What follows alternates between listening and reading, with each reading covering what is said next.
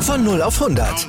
Aral feiert 100 Jahre mit über 100.000 Gewinnen. Zum Beispiel ein Jahr frei tanken. Jetzt ein Dankeschön, rubbellos zu jedem Einkauf. Alle Infos auf aral.de. Aral, alles super. Chip and Charge. Der Tennis-Podcast mit Andreas Thies und Philipp Joubert. Auf meinsportpodcast.de. Herzlich willkommen zu einer neuen Ausgabe von Chip and Charge, dem Tennis Talk, den ihr auf meinen Sportpodcast.de hören könnt, allerdings auch in jedem Podcatcher und natürlich bei Spotify. Heute gibt es keine reguläre Ausgabe, die gibt es nächste Woche, weil die BNP Paribas Open in Indian Wells ja auch noch laufen in dieser Woche und nächste Woche werden wir natürlich alles zusammenfassen. Philipp ist auch nicht dabei. Heute gibt es ein Interview. Ich habe letzte Woche Dominik Köpfer getroffen zum Gespräch. Dominik Köpfer, der ja schon mal Top 50 gekratzt hat und im letzten Jahr erhebliche Verletzungsprobleme hat. Sein Arm machte große Probleme, er hat sich noch keiner OP unterzogen etc., aber er konnte nie richtig wirklich durchziehen, weil er immer wieder Schmerzen im Arm hatte. Wir haben über sein Jahr 2022 gesprochen, wir haben über schlechte Gedanken gesprochen, die man so während solcher Verletzungspausen hat, wie er darüber nachdenkt, was jetzt gerade läuft in Indian Wells und bei den Australian Open und wie der Ausblick ist und ob es ihm auch ein bisschen besser geht. Das Interview mit Dominik Köpfer, das hört ihr hier. Dominik Köpfer, vielen Dank für deine Zeit und dass du das frühmorgens in den USA möglich gemacht hast. Ja, danke, gerne. Ähm, so früh ist gar nicht mehr 10 Uhr jetzt. Ähm, kann man schon mal wach sein um die Uhrzeit. Ja, ähm, die, erste, die allererste Frage ist natürlich, wie geht es dir, wie geht es dem Arm? Ja, auf jeden Fall besser. Ähm, ich habe jetzt drei Turniere gespielt, drei Challenger. Nicht so erfolgreich, aber es war fast äh, vorherzusehen, einfach nicht genug Zeit gehabt, um zu trainieren. Ich spiele seit fünf Wochen wieder Tennis, hatte davor wirklich seit, Cal äh, seit ja, Calgary, es waren dann zweieinhalb Monate, drei Monate fast, ähm, den Schläger gar nicht in der Hand und habe nur ähm, Armreha gemacht. Von dem her ja, konnte ich nicht viel erwarten, war mir auch klar, wollte nur den Arm testen und ja, ist auf jeden Fall ein guter Start jetzt gewesen, ähm, um einfach auch Vertrauen in den Arm wieder zu gewinnen und dann hoffentlich in den kommenden Wochen wieder besser spielen zu können. Lass uns doch mal gerade zurückblicken auf diese Verletzung, weil ja eigentlich hatte die 2021 oder Ende 2021 begonnen, oder? Wann, wann war so ein, so ein bisschen so der Zeitpunkt, wo das mit dem Arm ja ähm, so verschütt gegangen ist?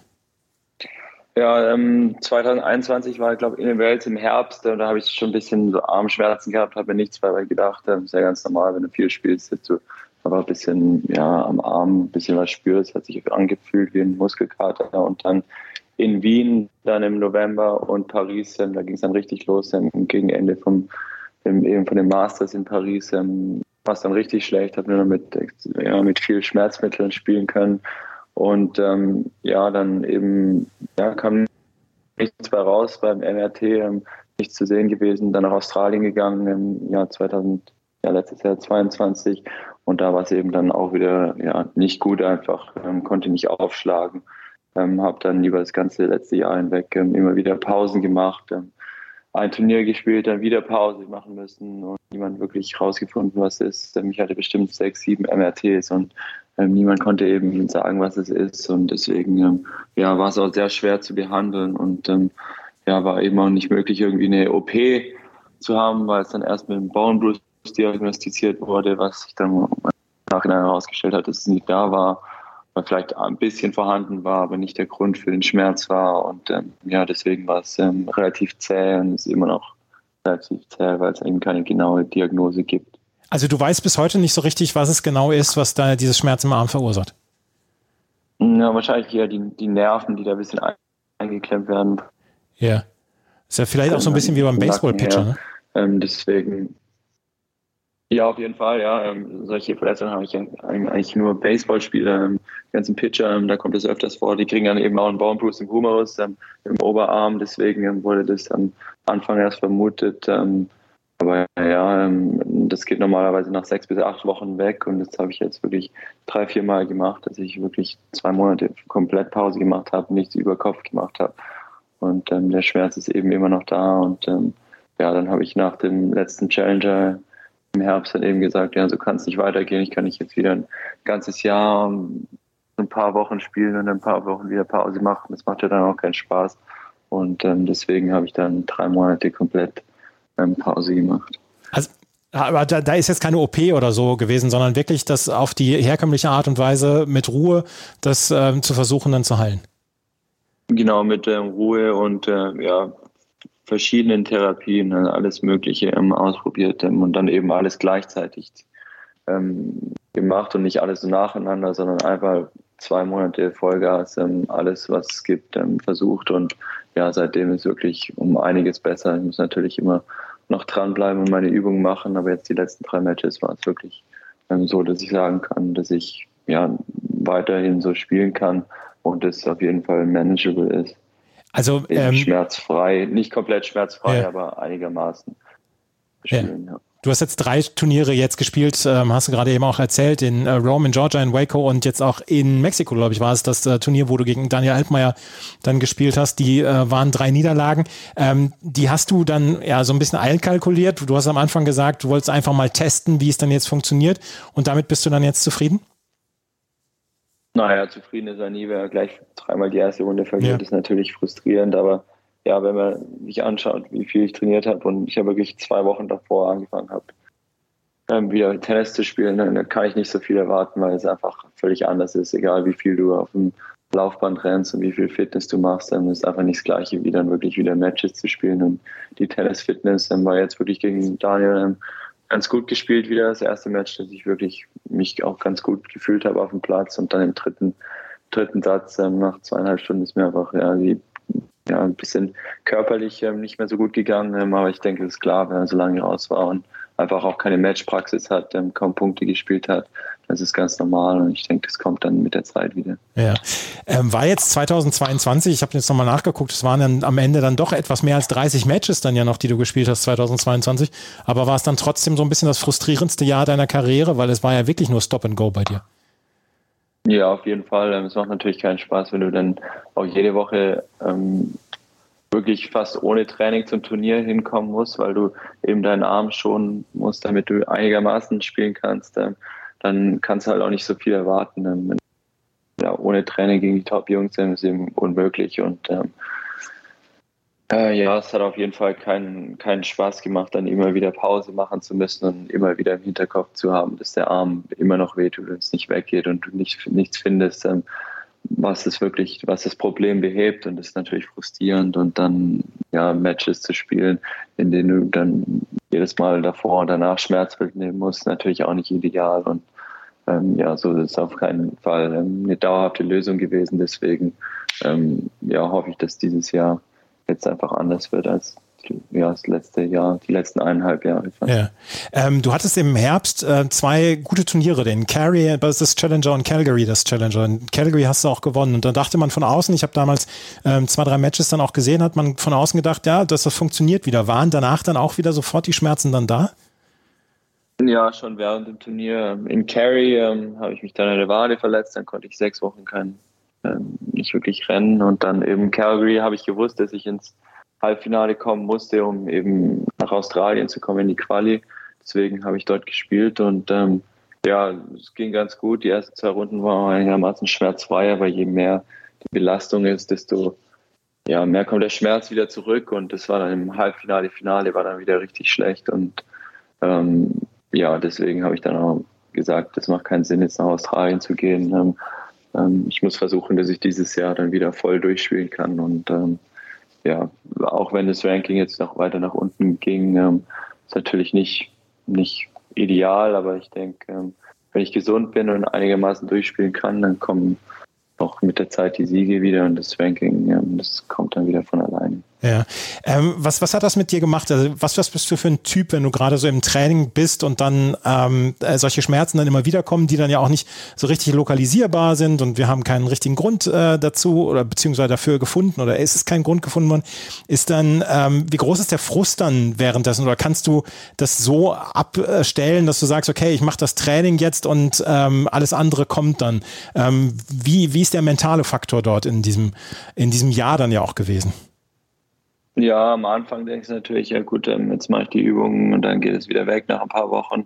Dann ist ja normal, dass jeder Sportler mal verletzt ist eigentlich. Aber ja, wenn es sich dann so hinzieht, ist natürlich ähm, sehr frustrierend und du brauchst jede Menge Geduld und ähm, ja, bin kein so geduldiger Mensch eigentlich und ist natürlich frustrierend, weil du wirklich, ich habe wirklich alles versucht. Der ganze Tag ging eigentlich nur um ja, Übungen für die Schulter, Physio, alle möglichen Behandlungen und es hilft einfach nichts. Und das ist natürlich dann frustrierend, weil du einfach ja kein wirkliches Ziel vor Augen hast und du nicht weißt, ähm, ob es jetzt besser wird, wenn ich die mhm. Übung sechs Wochen hintereinander mache.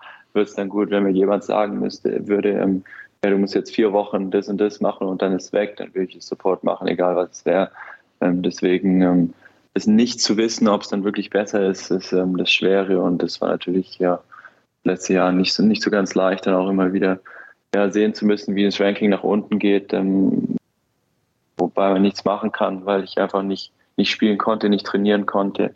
Deswegen ähm, ja, war das nicht so leicht im Kopf. Ähm, haben versucht, äh, mich ja, mit anderen Sachen zu beschäftigen, aber ja, ich liebe Tennis und ich, ja, Training macht nicht immer Spaß, aber ich liebe es zu trainieren, ähm, trainiere sehr gerne und sehr viel. Ähm, deswegen war das auf jeden Fall sehr, eine sehr harte Zeit auch für den Kopf. Verfolgst du Tennis in deiner Freizeit? Du hast gerade gesagt, du liebst Tennis. Ja, eher zu viel. Ähm, zwischendurch habe ich dann auch mal die, die Apps gelöscht, dass ich nicht ja die Live-Scores verfolge, aber natürlich ähm, schaut man immer wieder drauf von den Deutschen. Ähm, ja, ähm, verfolgt Tennis eher zu viel als zu wenig, würde ich sagen das wollte ich nämlich, das wäre ja die nächste Frage gewesen. Was, äh, was macht das mit dir oder was hat das mit dir gemacht, wenn jetzt in Australien dann die ersten Runden losgegangen sind? Jetzt ja auch Indian Wells. Wir sprechen gerade, wo das Turnier in Indian Wells losgegangen ist, ein Turnier, bei dem du letztes Jahr dann ja auch noch dabei warst. Ähm, äh, was, was überwiegt da Frust oder dann so ein bisschen auch der Kampfgeist, komm, ich, ich will da nächstes Jahr wieder dabei sein? Ja, das ist auf jeden Fall eines der Ziele, natürlich das Ziel, für jeden Tennisspieler bei den großen Turnieren zu spielen. Und ich hoffe, dass ich bis ja, Ende des Jahres oder nächstes Jahr dann auch ähm, ähm, dort wieder dabei sein kann. Oder selbst wenn es nur in den Qualis ist, ähm, auf jeden Fall ist es ein Ziel. Es ist natürlich Frust dabei, aber das habe ich mittlerweile akzeptiert. Ich denke, es war nur am Anfang so, dass man einfach ja nicht so ganz klar kommt, dass das Ranking einfach nach unten geht. Aber das habe ich mittlerweile akzeptiert und weiß, dass ich ähm, ja mit mir selber geduldig sein muss und das ein bisschen Zeit ähm, brauchen wird, dass ich das Ranking wieder in die Position bekomme, in denen ich dann eben wieder bei den größeren Turnieren spielen kann. Deswegen ist es jetzt mittlerweile eher Motivation, dort wieder hinzukommen. Hm. Wie sieht im Moment dein Trainingsalltag aus? Äh, jetzt die letzten zwei Wochen ähm, war ich eben unterwegs, ähm, habe Turniere gespielt und ich werde jetzt auf Sand anfangen, ähm, dann bis ja hoffentlich French Open, wenn ich den Cut schaffe, dann eben auf Sand spielen. Und ähm, ja, jetzt, ähm, wo der Arm wieder einigermaßen ist, kann ich natürlich auch wieder mehr trainieren. Ähm, werde jetzt die nächsten Wochen viel auf dem Platz, immer auf Fitness machen, weil ja, das, das fehlt einfach noch ein bisschen. Das kannst du nicht wirklich im, im Gym trainieren. Deswegen ähm, ja, ist der Fokus jetzt auf jeden Fall wieder fit zu werden und ähm, ja, einfach viel, viel, viel zu schlagen, ähm, wieder Selbstvertrauen zu bekommen in die Schläge und vor allem dann auch in den Ausschlag, weil ich jetzt wirklich ein Jahr was kann ja, Ausschlag trainiert habe, sondern einfach nur in den Matches aufgeschlagen habe. Ja, und dann auch so ein bisschen den Mittelweg finden, dann, dass nicht gleich wieder die Schmerzen losgehen, oder? Ich meine, das äh, stelle ich mir dann auch schwierig vor. Genau, ja, die, die Balance ähm, zwischen ja nicht zu viel machen, wo man natürlich immer sehr motiviert ist und dann mehr und mehr machen will, aber das ist natürlich ähm, gefährlich, dass dann die Verletzung wieder zurückkommt. Deswegen ähm, ja, ist es wichtig auch ja, dran zu bleiben mit den ganzen Übungen für die Schultern, für den Ellbogen und ähm, ähm, ja, weiterhin mit den Physios zu arbeiten und dann nebenher dann eben ja, Tennis so intensiv wie möglich zu gestalten. Also du gehst aber jetzt ähm, die Sandplatzsaison, du, du trainierst jetzt auf Sandplatz.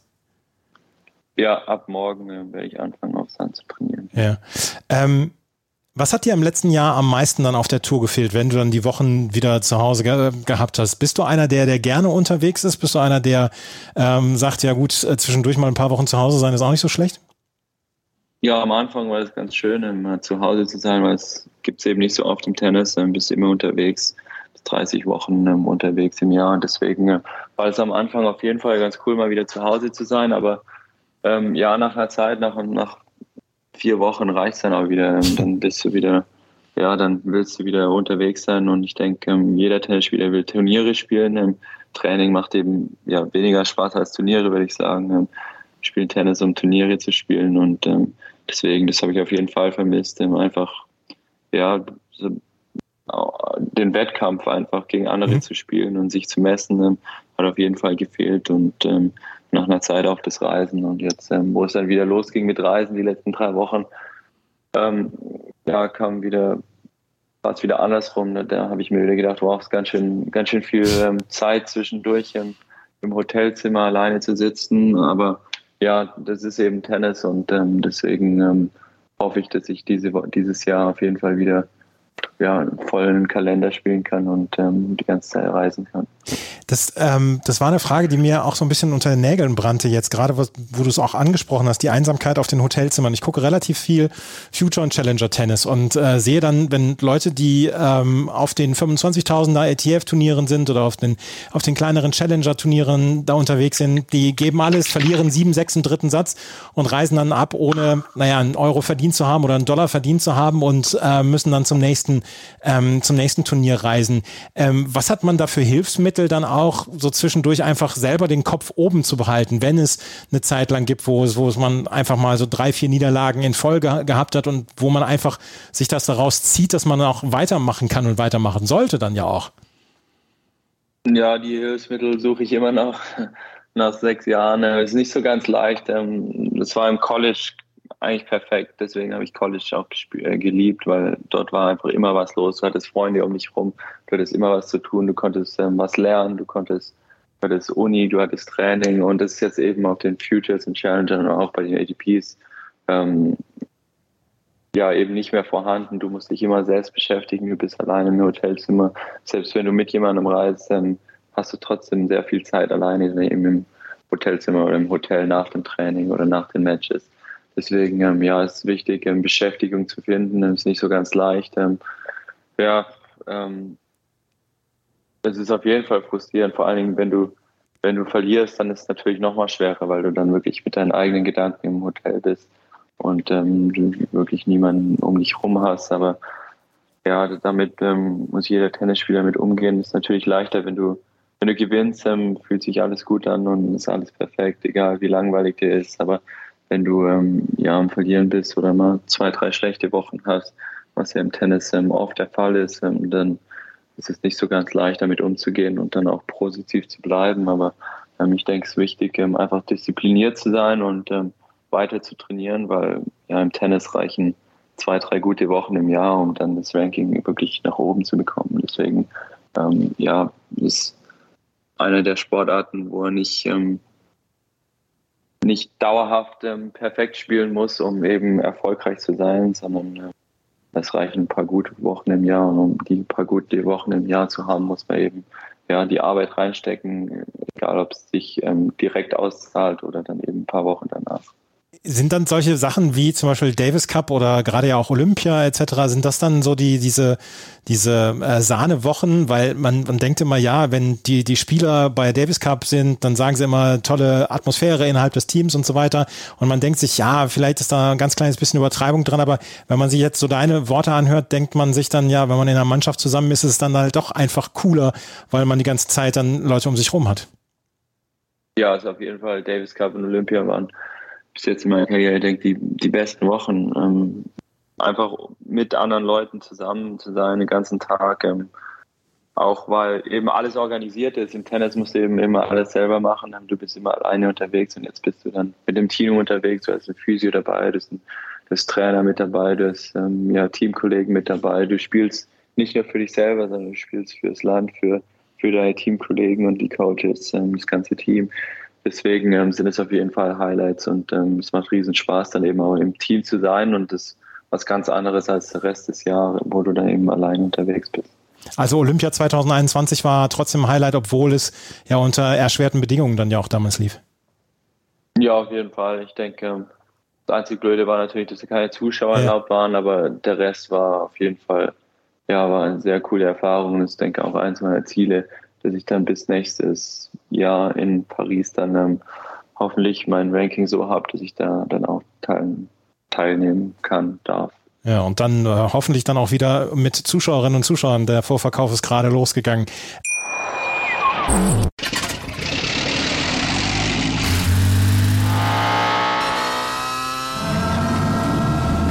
0 auf 100. Aral feiert 100 Jahre mit über 100.000 Gewinnen. Zum Beispiel ein Jahr frei tanken. Jetzt ein Dankeschön, rubbellos zu jedem Einkauf. Alle Infos auf aral.de. Aral, alles super. Ich würde mit dir gerne noch über das College-Tennis sprechen. Wir haben immer mehr Spieler, die dann auch erst aufs College gegangen sind, die so ein bisschen später dann auch auf die Tour kommen. Wir haben jetzt das letzte Beispiel dann auch gehabt bei den Australian Open, Ben Shelton. Ähm, was glaubst du, was macht das Geheimnis dann auch des College-Tennis aus und dass die Leute, die dann vom College kommen, dann auch ja meistens relativ, ähm, ja, relativ guten Erfolg dann relativ früh dann auch haben?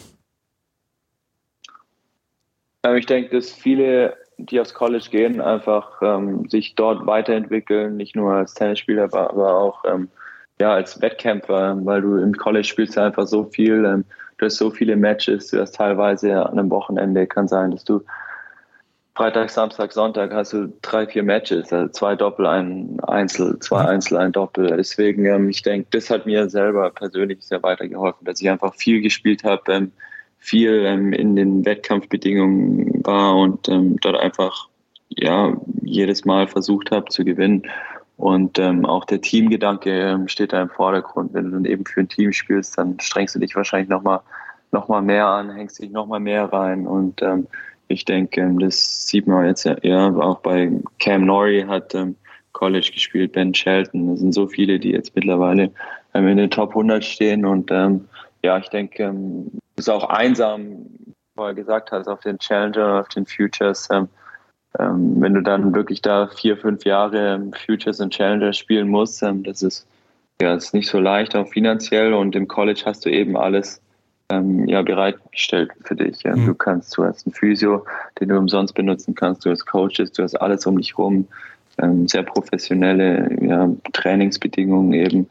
Und ich denke, das hilft auch, ähm, dass die Lust am Tennis nicht verloren geht, ähm, weil ja, ich denke, bei den Futures, wenn du dann so 400, 500 steht, das, stehst, das für vier Jahre, das ist, ja, mir persönlich wird es keinen Spaß machen. Natürlich gibt es Leute, die, die, die finden es unglaublich. Ähm, das ist auch eine tolle Leistung, aber ähm, 400, 500 zu stehen, aber das, ja, das ist eben nicht das Ziel von mir gewesen. Deswegen war für mich persönlich im College die, beste Option, um mich dann selber auch weiterzuentwickeln und dann eben ja nach, nach den drei Jahren, nach den vier Jahren, je nachdem wie lange du da eben bleibst, dann wirklich auch schnell den Anschluss schaffst, ähm, um dann direkt auf die Challenger Tour zu kommen und dann auch den nächsten Schritt auf die ADP-Tour zu schaffen. Mhm. Bei den College-Matches, also wenn, wenn man es so, so ein bisschen verfolgt, äh, geht es ja auch durchaus ein bisschen ruppiger zu, wird von außen dann auch gut gequatscht, es gibt ein bisschen Trash-Talk etc. Die Stimmung ist immer extrem gut, jedenfalls bei den größeren Colleges. Stellt das dann auch so ein kleines bisschen für die Tour, für äh, solche dann ja auch eher seltenen Momente, wenn man jetzt Top 50, Top 100 spielt, wo man zum Beispiel mal auf dem Center Court, auf dem großen Center Court dann da auch drauf ist? Ja, im College geht es auf jeden Fall ein bisschen anders zu als im normalen Tennis. ähm, ja, das ist, da gewöhnst du dich dann schon dran. Du, du gewöhnst dich an, ja, an Leute, die während einem Punkt schreien. Ähm, das gibt es eben jetzt so bei den größeren Turnieren nicht. Und das ist ja eben ja, ein No-Go bei den meisten Turnieren. Ähm, deswegen ähm, ja, gewöhnst du dich auf jeden Fall dran, dann in, vor mehreren Leuten zu spielen oder dann auch, wenn es mal lauter ist oder wenn Leute rumlaufen hinterm Platz, ähm, das stört dich dann nicht mehr so extrem wie manche andere, denke ich, ähm, die nicht College Tennis gespielt hab, äh, haben. Aber ja, es ist einfach eine andere Atmosphäre, da es halt dann eben auch im Team gehe und um ja, den Teamgedanken geht und du fürs Team spielst. Und ähm, ja, da ist auch die Coaches, die College Coaches, ähm, die die ähm, ja, wollen das auch, dass ähm, laut auf dem Platz ist, auch von den Spielern selber. Und äh, denke, dass ja eine sehr positive Einstellung hatte ich auf jeden Fall im College, äh, weil dann eben immer, wenn du dich hängen lässt, dann lassen sich die anderen Teammates eben auch hängen. Und wenn du positiv bist und ähm, eine gute Ausstrahlung hast, dann ähm, färbt es natürlich auch ab an die anderen Spieler. Deswegen, ähm, ja, manchmal sollte ich mir vielleicht auch ein bisschen ein Beispiel daran nehmen, wie ich im College war und dass ich ja mich selber auch ähm, ja nicht runterziehe, sondern eher positiv zu mir selber bin, wie ich denn auch im College zu den anderen Spielern war. Und ja, ist natürlich nicht so leicht, wenn du immer alleine unterwegs bist, aber es hilft auf jeden Fall, ähm, das ja, erlebt zu haben. Ja, so, so ein paar Leute gibt es ja, die aus dem College dann rausgekommen sind und das einfach so diesen, ich sag jetzt mal, Swag dann übernommen haben. Wenn ich an Ben Shelton denke, wenn ich ja zum Beispiel auch ähm, aus deutscher Sicht an Andreas Mies denke, der ja, der sehr, sehr extrovertiert dann auch auf dem Platz ist und eigentlich dann ja auch immer positiv dann ist, da äh, kann man sich ja schon eine ganze Menge abgucken, beziehungsweise kann man ja schon sagen, hier, das scheint, äh, scheint eine Menge zu bewirken dann auch.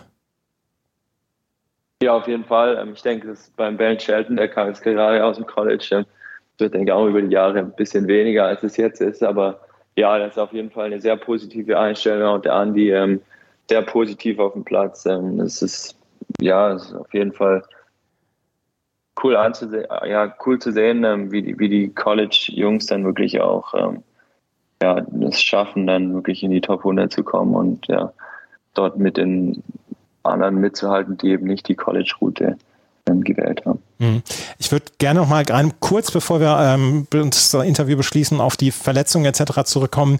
Ähm, wir haben jetzt zwei prominente Beispiele auch im deutschsprachigen Raum, die ähm, unterschiedliche Probleme haben, nach einer längeren Verletzung wieder zurückzukommen. Dominik Thiem, der nach wie vor struggelt äh, und der ähm, große Probleme hat. Der hat allerdings auch eine andere Verletzung als Alexander Zverev, der jetzt letzte Woche in Dubai dann schon gesagt hat, ja, ich spiele hier vernünftiges Tennis. Wir wissen zu diesem Zeitpunkt noch nicht, wie er seine erste Runde gespielt hat, aber beide so ein bisschen unterschiedlich, die ihren Weg dann jetzt wieder zurückfinden. Ähm, ist da, ist da dann zwischendurch auch mal Kontakt da, dass man sagt, okay, mit Leuten, die auch länger verletzt sind, dass man sich mal austauscht oder ist man da wirklich dann auch immer noch für sich? Na, ich denke, da ist man schon für sich, aber da sieht man natürlich, ähm, und ja, deswegen ist es auch wichtig für mich selber ähm, im Klaren zu sein, dass ich mir Zeit geben muss und es nicht auf einmal funktionieren kann. Ähm, dass, ja, dass ich jetzt gleich einen Challenger gewinne, das war wahrscheinlich eher ein bisschen Glück da im Herbst, aber ähm, ja, das sieht man auch am Dominik Team, der hat selbst Challenger hat er Probleme teilweise mhm. gehabt, ähm, ähm, zu spielen und Siege zu bekommen und deswegen ähm, ja, das nach so einer langen Zeit eben nicht ähm, Punkte gespielt zu haben und dann wirklich Matches zu spielen ähm, im Wettkampf ist dann nochmal was anderes als im Training ähm, Punkte zu spielen. Deswegen, ähm, ja, das braucht auf jeden Fall viel Zeit und es muss mir auch im Klaren sein, dass es nicht ähm, über Nacht einfach passiert, sondern dass ich Woche nach Woche ähm, einfach mich steigern muss und dann kommt es automatisch, hoffentlich natürlich. Aber ja, sie kommen auch Nerven dazu. Ähm, ich denke, vieles spielt sie im Kopf ab, weil du einfach nicht mehr so gewöhnt bist, ähm, ja, im, im Wettkampf zu sein, sich gegen andere zu messen und wenn es dann wirklich drauf ankommt, in den entscheidenden Momenten, ist dann vielleicht das Selbstvertrauen nicht so, wie, es davor gewesen ist. Ähm, und ich denke, je mehr Matches man spielt, desto, desto einfacher wird es dann auch, dann wieder ja, Vertrauen in sich selber zu gewinnen. Wie geht es jetzt weiter für dich? Wie, was sind die nächsten Turniere? Ich habe gesehen, Mexico City ist ein Challenger, wo du gemeldet hast. Ja, genau. Ich werde nach Mexico City. Ähm, da werde ich, denke ich, in der Quali spielen. Also ich komme noch rein und dann ähm, noch eins in Mexiko, auch auf rotem Sand, aber auf, ähm, ich glaube, 2500 Meter, also relativ hoch. Schauen, was das wird. Habe ich noch nie gespielt so hoch. Und dann ähm, mal schauen, wo ich reinkomme. Ich denke, ich werde in die US ähm, Stunt Challenger reinkommen, dann werde ich denke hier bleiben und dann eben nach Europa hoffentlich, ähm, wenn mein Ranking gut genug ist für die French Open. Also die äh, Vorbereitung allerdings komplett an den USA, also nicht die Turniere zum Beispiel München oder so. Ja, ich denke, München macht jetzt im Moment keinen Sinn für mich. Ähm, mhm. Erstmal wieder ein paar Matches ähm, ja, spielen, aber ja, wenn es jetzt gut laufen würde, jetzt die nächsten zwei, drei Wochen, dann, dann werde ich natürlich versuchen, irgendwie in München reinzukommen. Ähm, aber ich denke, jetzt ist erstmal sind erstmal Challenger-Turniere angesagt. Ähm, ich brauche wieder Matches, ich brauche Matchpraxis, um dann auch wirklich die Tennis-Fitness wieder so zu haben, dass ich mich auch ähm, wohlfühle auf dem Platz, auch mal drei Stunden zu spielen. Und ähm, ja, mal, mal sehen, wie jetzt auch das Ranking sich entwickelt. Jetzt werde ich nach Anywhere, werde ich glaube 260 stehen und sollte ich noch in einige Challenger direkt reinkommen und dann eben ja, schauen, wo ich reinkomme und dann je nach Resultaten dann auch den, den Plan dann ein bisschen ändern. Eine Frage noch, weil ich das gerade, weil du es gerade angesprochen hast, du kommst in Challenger rein. Ähm, die Challenger Tour hat ja einen relativ großen ähm, Hall jetzt gehabt, dadurch, dass sie ähm, neue Turniere etabliert hat, dass sie eine neue Klasse etc. hat. Ähm, es scheint ein bisschen leichter geworden zu sein, jetzt dann auch in diese Turniere reinzukommen und dann auch Spielmöglichkeiten für Spieler, die so ein bisschen weiter unten stehen, zu geben. Das scheint eine sehr positive Entwicklung zu sein. Ja, gibt es auf jeden Fall viel mehr Turniere als vor vier Jahren, wo ich gestartet habe auf der Challenger Tour. Ähm, ich denke, ähm, es ermöglicht viele Spieler eben dann auch ja, in die Turniere reinzukommen, auch wenn es teilweise natürlich sein kann, dass du von Kontinent zu Kontinent fliegen musst. Das siehst du auch, dass du dann von Europa in die USA, von Mexiko nach, nach Südamerika, ähm, kommt halt immer ein bisschen drauf an, wie die Cuts sind, aber ähm, ist auf jeden Fall einfacher geworden, in die Turniere reinzukommen, was natürlich auch mehreren Spielern die Möglichkeit gibt, dann auch ja, wenigstens ein bisschen die Kosten zu decken, weil bei den Futures ist das Preisgeld ja echt ähm, relativ bescheiden. Ja. Ähm, wir wünschen dir viel Erfolg dabei bei deinen nächsten Wochen und ähm, dass man dich in der Qualifikation zu den French Open dann spätestens dann auch wieder sieht bei einem Grand Slam Turnier. Dominik Köpfer, vielen Dank für deine Zeit. Ja, danke schön. Das war Dominik Köpfers. Das war das Interview mit Dominik Köpfer. Er wird das nächste Mal in Mexico City aufschlagen und dann im Frühling natürlich dann bei den amerikanischen Sandplatzturnieren in Vorbereitung auf die French Open. Das war's mit der heutigen Ausgabe. Nächste Woche, wie anfangs schon angekündigt, gibt es die neue Ausgabe dann mit allen Nachrichten zum Turnier in Indian Wells. Und ähm, dann werden wir natürlich dieses Turnier ganz, ganz groß zusammenfassen. Wenn euch das gefällt, was wir machen, freuen wir uns natürlich über Bewertungen, Rezensionen auf iTunes und auf Spotify. Folgt uns auf Twitter und Instagram und Facebook. Und ansonsten kann ich nur sagen, vielen Dank fürs Zuhören. Bis zum nächsten Mal. Auf Wiederhören. Wie viele Kaffees waren es heute schon? Kaffee spielt im Leben vieler eine sehr große Rolle. Und das nicht nur zu Hause oder im Café, sondern auch am Arbeitsplatz. Dafür gibt es Lavazza Professional. Kaffee am Arbeitsplatz, der genauso lecker schmeckt wie in eurem Lieblingscafé. Die perfekte Kaffeelösung für jede Art von Unternehmen. Klein, mittel, groß. Ihr habt auf jeden Fall einen Kaffee, der schmeckt. Die richtige Motivation für eure Arbeitstage. Alle Infos zu Lavazza Professional findet ihr auf lavazzapro.de mit allen Kaffeelösungen für euer Büro.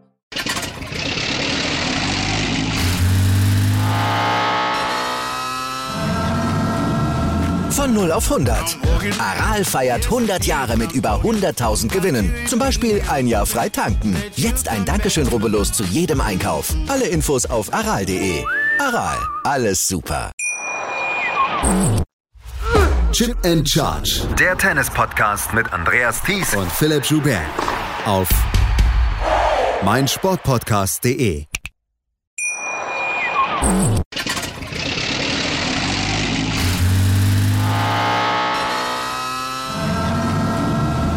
Von 0 auf 100. Aral feiert 100 Jahre mit über 100.000 Gewinnen. Zum Beispiel ein Jahr frei tanken. Jetzt ein Dankeschön, rubbellos zu jedem Einkauf. Alle Infos auf aral.de. Aral, alles super. Ich habe mich natürlich schockverliebt, weil die war wirklich ganz, ganz klein. So begann die Mensch-Hund-Beziehung zwischen Christina und Tierschutzhund Frieda. Und wie es danach, nach dem ersten Moment der Verliebtheit, so weiterging und welche Klippen es danach zu umschiffen galt, das hört ihr in der neuen Ausgabe von Iswas Dog, dem Podcast für harmonische Mensch-Hund-Beziehungen. Ist was, Dog? Mit Malte Asmus. Überall, wo es Podcasts gibt.